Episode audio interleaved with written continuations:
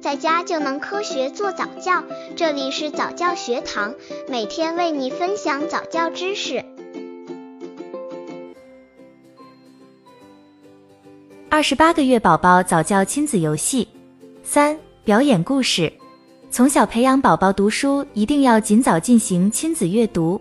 亲子阅读是让爱上读书、了解故事的趣味性。可是亲子阅读其实可以加上表演的，就是把故事内容表演出来。这个游戏可以叫做故事表演，自己表演，让宝宝参加表演，都很有趣。培养技能：阅读、语言、想象力。需要准备宝宝的书，宝宝和你。具体方法，让宝宝自己从书里选一页或一个情节，然后把它表演出来。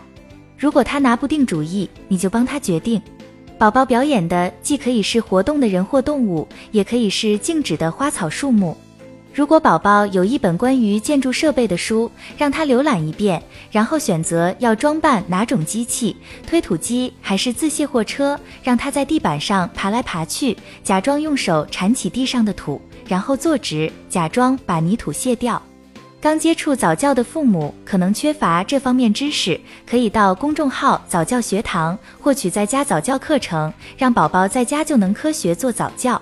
二十八个月宝宝早教亲子游戏四，我要去旅行。我要去旅行游戏可以增强宝宝的记忆力，而且这个游戏可以适合多场合玩，父母要带着激情去玩哦。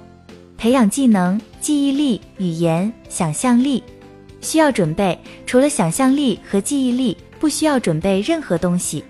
具体方法，游戏有点像接龙，和宝宝坐在一起，自己先开个头。我要去旅行，我要带上我的，可以用任何你想要的东西来填空，如行李箱。